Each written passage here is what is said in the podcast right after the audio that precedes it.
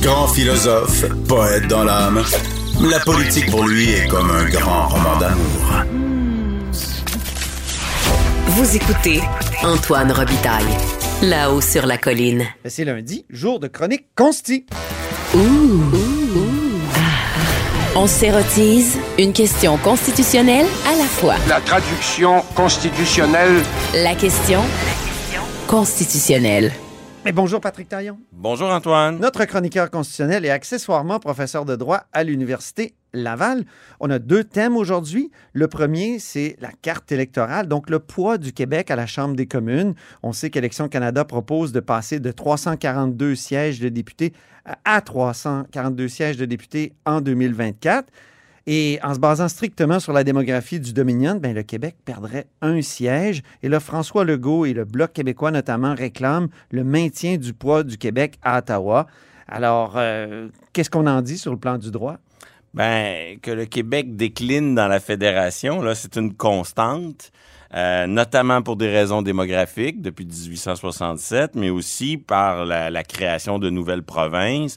On avait un poids politique en 1867 là d'à peu près autour de 35% des sièges. Là, on est, on se maintient à 23, là, un petit peu aidé par la dernière loi qui avait été adoptée sous le gouvernement Harper. Euh, on est dans un dossier où il y a un déclin il est, euh, il est écrit. Il s'agit peut-être de débattre sur la vitesse avec laquelle il s'opère, mais il est un peu inévitable. C'est-à-dire que sur le plan juridique, le Canada de 1867 a été fondé sur ce principe de représentation proportionnelle des provinces. Bon, sans tomber dans le long cours d'histoire, il faut se rappeler qu'avant, le Canada uni, 1840 à 1867, on avait essayé autre chose dans le but de diminuer le poids politique des francophones. Les francophones étaient majoritaires dans ce Canada uni. On avait uni de force le haut et le bas Canada Oui. et on avait à l'époque mis un principe de représentation égalitaire. Donc la, la petite Ontario de l'époque, moins populeuse, euh, avait le même nombre de sièges que la très euh, très populeuse euh, province Province du Bas-Canada. ou du Québec. Là. Tout ça, c'est des synonymes suivant la période dans laquelle on se situe exactement. Et très rapidement, autour de 1850, le, le- le- le- le poids démographique des, du, du Bas-Canada, du Québec ou du Canada-Est, appelez-le comme vous voulez, a basculé. Et à partir de là, ben, il y a des voix dans le, le Canada ontarien, si je peux dire, euh, George Brown, les Clear Grit, qui se sont mis à revendiquer vigoureusement ce principe de représentation proportionnelle. Donc, Rep est- by pop. le rep by pop, il est inscrit dans la Constitution. Donc, oui, comme tout ce qui est dans la Constitution, ça peut des fois peut-être être aménagé de façon euh, raisonnable, si je peux dire, mais à terme, le- le- la carte électorale peut pas euh, dire demain matin le Québec c'est 25% Pour ça, il faudrait un amendement constitutionnel. Ben, L'accord Comme- de Charlottetown le proposait. là. Oui, c'est ça. Il faudrait En l'inscrire. 1992, tout le monde a oublié ça. mais Il faudrait l- tout à fait. En 92, On disait le Québec, toujours, ça doit toujours conserver 25% du poids politique à la Chambre des communes. Donc le principe, Mais c'est ça n'a pas été adopté. ça. représentation proportionnelle, à moins que dans la Constitution, on inscrive autre chose. Par exemple, pour les très petites provinces, on a art- l'article 51A qui dit, euh, grosso modo, qu'une province peut pas avoir moins de députés à la Chambre des communes que son nombre de sénateurs. Ça peut être utile pour les précédoires. Euh, Donc, il y a moyen de faire des exceptions, mais les exceptions, une vraie exception significative, il faudrait qu'elle soit inscrite dans une réforme constitutionnelle. Et donc, on se retrouve dans une dynamique où le poids du Québec, euh, il va décliner. On peut jouer un peu sur la vitesse, sur l'ampleur. Puis attention, il y a des, on peut, faut pas se bercer d'illusions. Il y a une illusion là qui consisterait à croire que si on maintient le 78 sièges, Mhm. on maintient le poids politique du Québec. C'est plus complexe que ça parce que ce qu'on voit pour ménager la chèvre et le chou, c'est qu'on maintient le nombre, mais on augmente le, on augmente le nombre total de sièges à la Chambre des communes. C'est une façon d'acheter la paix. Mais ça, c'est aussi une demi-solution. Il y a une On- dilution à ce moment Vous gardez les 78 jobs de députés à Ottawa, mais en vérité, leur influence diminue parce que le nombre total de sièges, lui, il augmente. Donc, euh, on est dans un combat qui, bon, je comprends pourquoi euh, le Bloc québécois, le gouvernement Legault, tous les partis représentés à l'Assemblée nationale vont le mener, c'est très bien. Mais soyons réalistes, l'ampleur des gains possibles, les gains sont faibles les gains sont incertains puis sont relativement temporaires. Que D'une réforme à l'autre, le recul, euh, le recul un peu moins pire, pardonnez-moi l'expression, qu'on pourrait euh, encaisser cette fois-ci, ben, on risque de l'encaisser à la prochaine réforme. Et, et c'est pour ça que moi, ce qui me, ce qui me dérange dans ce débat-là, c'est c'est de voir toute l'énergie puis tout le crédit politique qu'on investit sur un combat qui a peu de chances de produire de- des résultats euh, importants pour les intérêts du Québec, alors que si on est tant préoccupé, et je pense que c'est important de l'être, par la représentation du Québec au Parlement fédéral, ben, il y a 24 sièges en ce moment qui dorment. Là. Il y a 24 sièges Parce au que le. Parlement fédéral est constitué de deux chambres. Exactement. L'autre chambre étant le Sénat. Donc, il y, a- il y a la Chambre des communes, ça c'est compliqué, c'est le rep by pop. Euh, on, est, on est prisonnier d'une certaine démographie. Euh, au Sénat, c'est différent. Ben oui. Et au Sénat, on a deux, actuellement... deux modes de représentation très différents. Et avec respect pour la compétence, c'est pas ça qui est critiqué, des 24 sénateurs québécois qui siègent actuellement, il n'empêche que tous ces sénateurs ont été choisis unilat- uni- unilatéralement par l'exécutif fédéral. Donc, évidemment, en politique, il y a un principe qui veut qu'on crache rarement dans la main qui nous nourrit. Si je dois mon travail à un gouvernement central, il est possible que j'épouse les valeurs, les principes, les- la vision politique du gouvernement central. À l'inverse, si, comme c'est le cas en Allemagne, par exemple, dans le fédéralisme allemand, les, les sénateurs qui représentent euh, les, les provinces, si vous voulez, l'équivalent des provinces en Les Allemagne, ouais. ben, sont désignés par les Länder, par les entités fédérées ou par les provinces. Mais là, ça change profondément la, alors, la ce nature que tu es en train de politique. me dire, c'est qu'on pourrait euh, finalement donner une légitimité plus grande aux, sé- aux 24 sénateurs en faisant en sorte qu'ils soient nommés par l'Assemblée nationale. La- Puis comme ça, on pourrait s'assurer d'un poids politique plus grand à Ottawa? la ministre Sonia Lebel a négocié quand il euh, pour le dernier juge nommé à la Cour suprême du Oui. Canada un mécanisme. C'est un bidule, c'est pas inscrit dans la Constitution, c'est une entente fédérale provinciale, mais en attendant, ça peut faire la job. Là. Donc, un, Attends, une en- là, c'est la Cour suprême. Oui. le- en on effet. pourrait l'appliquer au Sénat aussi? Ben, ça serait si simple. Si ce que Sonia Lebel a réussi à négocier pour le choix du- d'un juge à la Cour suprême, on l'appliquait pour le choix des 24 sénateurs euh, québécois au Sénat, on, on calque la solution. Donc, Rappelons ce qu'elle a négocié.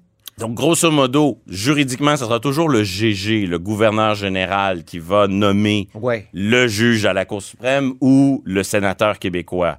Mais ce gouverneur général, il agit sur recommandation. Voilà. Donc, la recommandation en ce moment, elle vient de Justin Trudeau. Mais si Justin Trudeau, il disait, moi, si l'Assemblée nationale me dit qui choisir lorsque vient le temps de choisir un, un sénateur du Québec, euh, ou si le gouvernement du Québec me dit qui choisir, je vais respecter cette recommandation-là et la relayer au gouverneur général. Ben, tout à coup, on modifierait profondément la représentation. Il y a des Québec. précédents pour le lieutenant-gouverneur. Martial Asselin, par exemple, était celui qui avait été recommandé par Robert Bourassa pour devenir lieutenant-gouverneur. Oui, et puis euh, dans les années Meach, euh, dans- au moment où Meach était une entente, mais pas encore ratifiée, Mhm. euh, l'Alberta euh, organisait sa, sa, sa propre, son propre système électoral pour Mais recommander au premier il y a eu une ministre. élection Oui, mais elle, je suis pas sénatoriale. Oui, mais elle, je suis pas sûr qu'elle va... dernier en Alberta. Oui, mais... Sauf que c'est des sénateurs qui sont jamais nommés. C'est ça. Alors qu'à l'époque du gouvernement Mulroney, le gouvernement Mulroney jouait le jeu. Et, et donc, euh, là, ça on n'a a... pas créé de- de- d'espèce de, euh, comment on dit, une convention. Ça n'a pas créé de convention Ben, constitutionnelle. pour que l'usage s'inscrive, il faut qu'il persiste dans le temps et surtout qu'on puisse montrer que les gens se sentent obligés. Mais, mais avant d'en arriver là, il faut commencer par avoir l'usage. Et, et pendant qu'on se bat, pourquoi? Un, deux, trois sièges à la Chambre des communes qu'on va perdre soit l'année prochaine ou soit dans dix ans.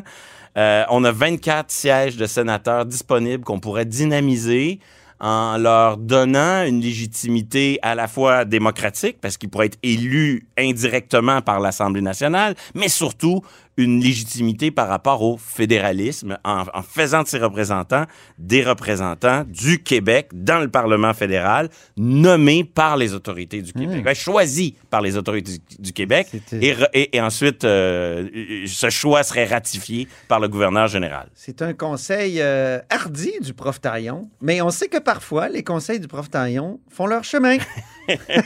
Je pense à la modification de la Constitution.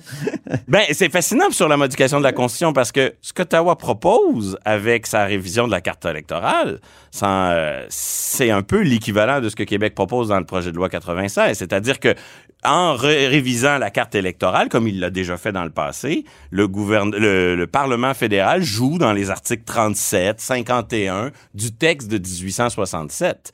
Et, et donc, l'idée que euh, une partie de ce texte peut être modifiée unilatéralement par un, par un ordre de gouvernement, ça n'a rien de nouveau. OK. Le projet de loi 96, parce que le contenu, la manière dont c'est les articles 37 et... Ben, ça parle de la carte électorale. Ça dit OK. que en on a une chambre des communes composée de 181 sièges. OK, OK. Donc, le chiffre 181, il est prévu dans le texte de 1867. Mais il est complète- con- Et- constamment réaménagé par C'est élection ça, Canada. parce que dans le carré de sable de la modification, dans, dans les multiples procédures de modification constitutionnelle, il y a un carré de sable qui appartient à Ottawa, qui peut agir seul. Et sur le, le nombre de sièges total à la Chambre des communes, ben, Ottawa peut agir.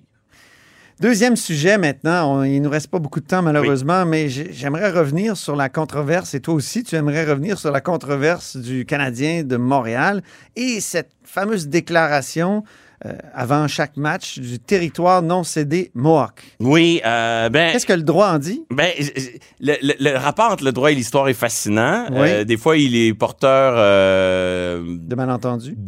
non, mais de demi-vérité, c'est-à-dire que les juges sont pas nécessairement de très bons historiens, mais des fois, dans le cadre de certains procès, ils vont évaluer une certaine preuve. Ça vaut ce que ça vaut, mais pour le plaisir, en droit Euh, autochtone, on est toujours dans l'histoire. oui, euh, pour le plaisir de la chose, je me suis intéressé à l'arrêt Côté, rendu en 1996 par la Cour suprême, Oui. euh, où on apporte des réponses assez intéressantes à la controverse qu'on a vécue la semaine dernière. Trois points. Le premier, euh, sur la, la- la- ce qu'on pourrait appeler le mystère des Iroquois. Est-ce que oui ou non, Montréal était peuplé de Mohawks euh, au moment euh, où on va fonder cette ville? Ben, on voit que selon la Cour suprême, on reprend la thèse des historiens à la suite d'une preuve qu'effectivement, au moment du voyage de Jacques Cartier, il y avait, un- il y avait des peuples euh, iroquoiens qui habitaient et que ils appellent ça la Cour suprême le, le mystère de la Nouvelle-France, euh, l'un des mystères de l'histoire de la Nouvelle-France. sem- semblaient avoir disparu en 1603. Exactement. Donc là-dessus, euh, ça veut pas dire que c'est la vérité historique, mais la Cour suprême achète la vérité historique avancée par la preuve des historiens. Deuxième point, c'est c'est intéressant de voir comment la Cour suprême, dans cette affaire et dans d'autres, euh, reconnaît la différence entre l'approche coloniale britannique et l'approche coloniale française. Grosso modo, l'approche ou le paradigme, si vous préférez, de la Nouvelle-France, c'était celui de l'alliance entre nations souveraines. C'était pas, je dis pas que c'est mieux ou pire, je, je dis juste que c'était ça l'approche. Alors que les Il y a la Britanniques, tabagie de Tadoussac de 1603, il y a la Grande Paix de 1701.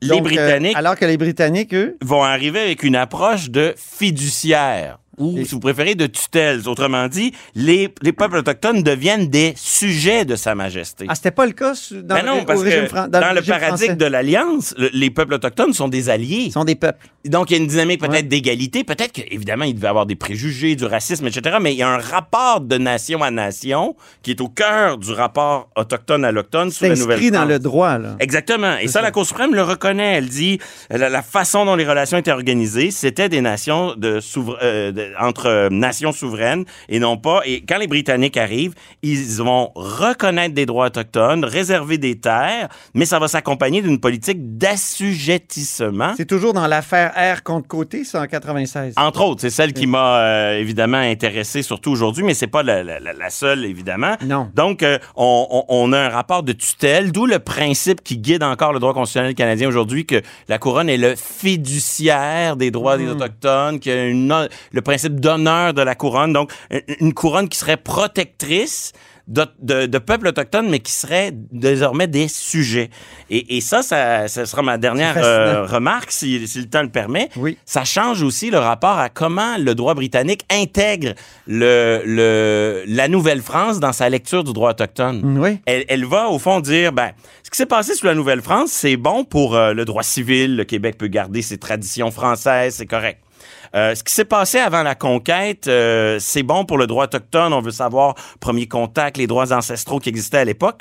Mais les relations entre les autochtones et la Nouvelle-France, ça, ça nous intéresse pas du tout. OK. Ça fait pas du tout partie de notre droit, parce que on va dire. euh, euh, Tout a changé quand même. À, à la partir conquête. du moment où nous, on, on- on a affirmé notre souveraineté, On adopte le modèle anglais. qu'il y ait eu des alliances, des traités, qu'il y ait eu des deals, pardonnez-moi l'anglicisme, Ben oui, non. entre les peuples autochtones et, et euh, la Nouvelle-France, ça ne compte pas. Tout ça est comme effacé. Ah, mais je pensais que la Cour reconnaissait souvent les, des traités. Oui, mais justement, ceux conclus entre la couronne britannique, ceux qui ont les, les traités, Antérieur à, à la conquête, on efface tout ça. on ne reconnaît pas les, les traités. comme si on, on repartait à zéro à partir de 1763. Ce qui fait que c'est fascinant. D'une certaine manière, la Cour suprême donne raison à la preuve historique de la Nouvelle-France sur qu'est-ce qui en était à Montréal euh, à l'époque où on a fondé Montréal. Mais en même temps, la preuve historique qu'il y a peut-être eu des des, des, des- non pas des cessions de territoire, c'est pas comme ça que fonctionnait la Nouvelle-France, mais une forme de reconnaissance mutuelle de, de où chacun, euh, de, de l'occupation du territoire par chacun. Ça, ça ne compte pas parce que tout ce droit euh, territorial de l'époque de la Nouvelle-France est en quelque sorte, là, on, on remet le compteur à zéro en 1763 et on repart en neuf. Je, viens sur- je reviens sur la raison pour laquelle on parle de ça. Euh, Est-ce que ça veut dire, tout ce qu'on vient de dire là, que le Canadien ne devrait pas parler ou, ou admettre qu'on est sur des territoires non cédés? Je, je pense que le rectificatif, en tout cas, est très salutaire. C'est-à-dire la nouvelle formule qui veut que Montréal a toujours été un lieu de rencontre. Euh, dire que les peuples autochtones étaient des peuples premiers qui étaient là avant l'arrivée des colons européens, ça, je pense que ça pose aucun problème. Mais il faudrait pas tomber. Je pense que c'était une erreur de tomber dans un- une, une approche de post-vérité qui voudrait qu'une nation particulière, alors qu'elle n'y était pas. Je pense que ça, c'est trop controversé. La nouvelle formule me semble plus euh, appropriée. Merci infiniment, Patrick Taillon, pour cette stimulante chronique encore une fois. Donc, je rappelle que Patrick Taillon est notre chroniqueur constitutionnel et accessoirement le professeur de droit à l'Université de Laval. Et c'est tout pour La Hausse sur la Colline en ce lundi. Merci beaucoup d'avoir été des nôtres. N'hésitez surtout pas à diffuser vos segments préférés sur vos réseaux et je vous dis à demain.